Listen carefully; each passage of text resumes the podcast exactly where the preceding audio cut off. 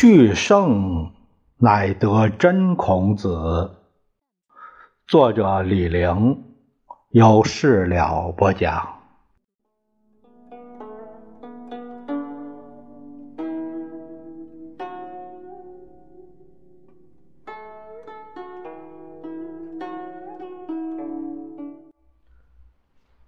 我们今天聊一下孔子的政治烦恼。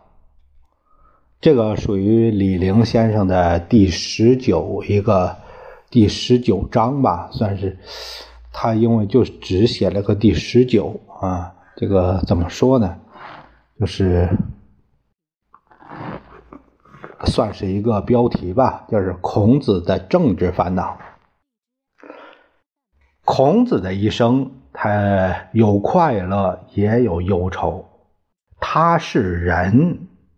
人都有七情六欲，光快乐不发愁，那还叫人吗？更何况他生逢乱世，乱世之人发点愁，输点愤，不是很正常吗？否则还有什么离骚孤愤呢？读《论语》，我们必须指出，孔子最后二十年也是充满烦恼。并非如很多人所描写的整天乐呵呵、轻飘飘。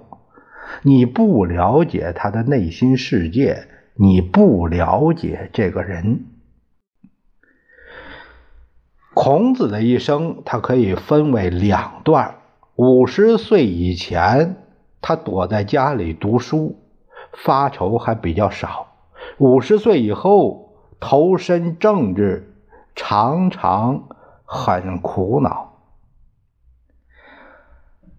呃，孔子年轻的时候以好学知礼闻名，他是三十岁出名，出名是因为知礼，国内国外都很有名。这个有个注解，就是司马迁说啊，孔子三十岁，也就是公元前的五百二十二年。齐景公晏婴，哎，这到鲁国问礼，《史记》的这个十二诸侯年表和齐太公世家、鲁周公世家，啊，这里有记载，齐景公曾向他请教。这是《史记》里孔子世家里有这样记载，《左传》昭公七年九月。公至自处，孟西子病，不能相礼，乃讲学之。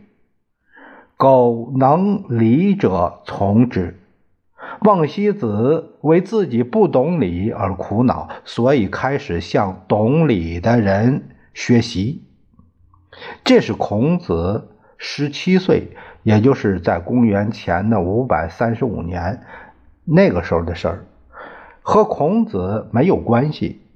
下文说，孟西子临死前把自己的两个儿子孟夷子，就是仲孙和季，还有南宫敬叔这两个人托付给他身边的大夫，说孔子是圣人之后，当代达人啊，要他的两个儿子拜孔子为师。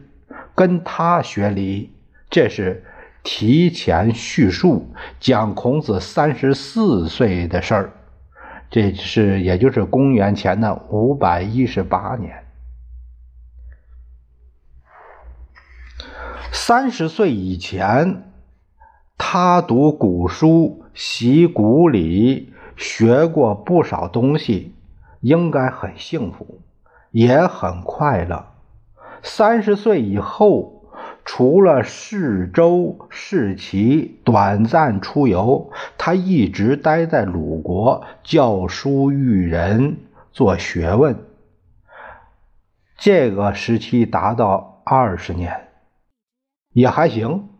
读书是自娱自乐，教书是助人为乐。孔子爱学习。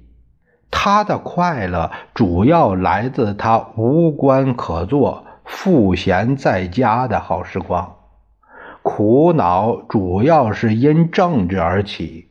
亚里士多德说：“人是政治动物。”他这个人迷政治超过一般人，不搞政治绝对受不了。孔子的处世之道是：天下有道则现，无道则隐。然而他做不到。他所在的国家，鲁军是诸侯，对周天子无礼；三桓是大夫，对鲁军无礼；三桓的手下是陪臣，对三桓无礼。周围的国家也都如此。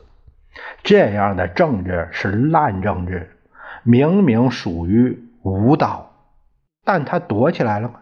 没有，他还是忍不住紧着往里边掺和，掺和的结果当然不愉快，他的所有努力都归于失败。这个下面就讲到孔子弑齐。无功而返，就是说他想在齐国做官这事儿。孔子第一次找官做，就是去的齐国。齐国是东方大国，与鲁为邻，还经常欺负鲁国。鲁国呢是小国，只能傍大国，不是傍齐国，就是傍晋国。孔子生活的时代，鲁国是夹处在这两大国际势力间，很多动乱都与他们有关。鲁国的政治家一有麻烦，不是上齐国，就是奔晋国。齐国离鲁很近，对鲁的影响比晋国大。孔子说过：“齐一变至于鲁，鲁一变至于道。”在他看来，鲁是周的同姓，比齐正宗。如果能用周道来改造鲁国，用鲁国来改造齐国，周的东方就有希望了，东周就有希望了。他对齐国很重视。孔子到齐国，齐景公问政，他的答复是：“君君臣臣，父父子子。”景公说：“善哉！信如君不君，臣不臣，父不父，子不子，虽有粟，吾得而食诸？”这颜回里边有记载，孔子的话其实是哪壶不开提哪壶。景公表面上赞赏，实际上未必，因为景公是齐庄公的一亩地，他属于乱臣贼子崔杼是庄公所立，就是论身份、论程序，都非合法继承人。你说你跟这样一个背景的人讲君君臣臣父父子子，能行得通吗？景公不喜欢孔子，他还不直说，一个是借口没合适的位子，二是说，呃，自己太老了。孔子很扫兴，只好回国了。这个。在《墨子非如下》这里有个记载，景公不肯重用孔子，是因为晏婴反对。这个说法，这个李陵教授认为不可信。我们这一节讲了孔子在仕途上的第一站，到齐国受排斥，啊，没有被任用。我们下一节会聊到孔子弑鲁，啊，遭人排挤。咱们下一节再会。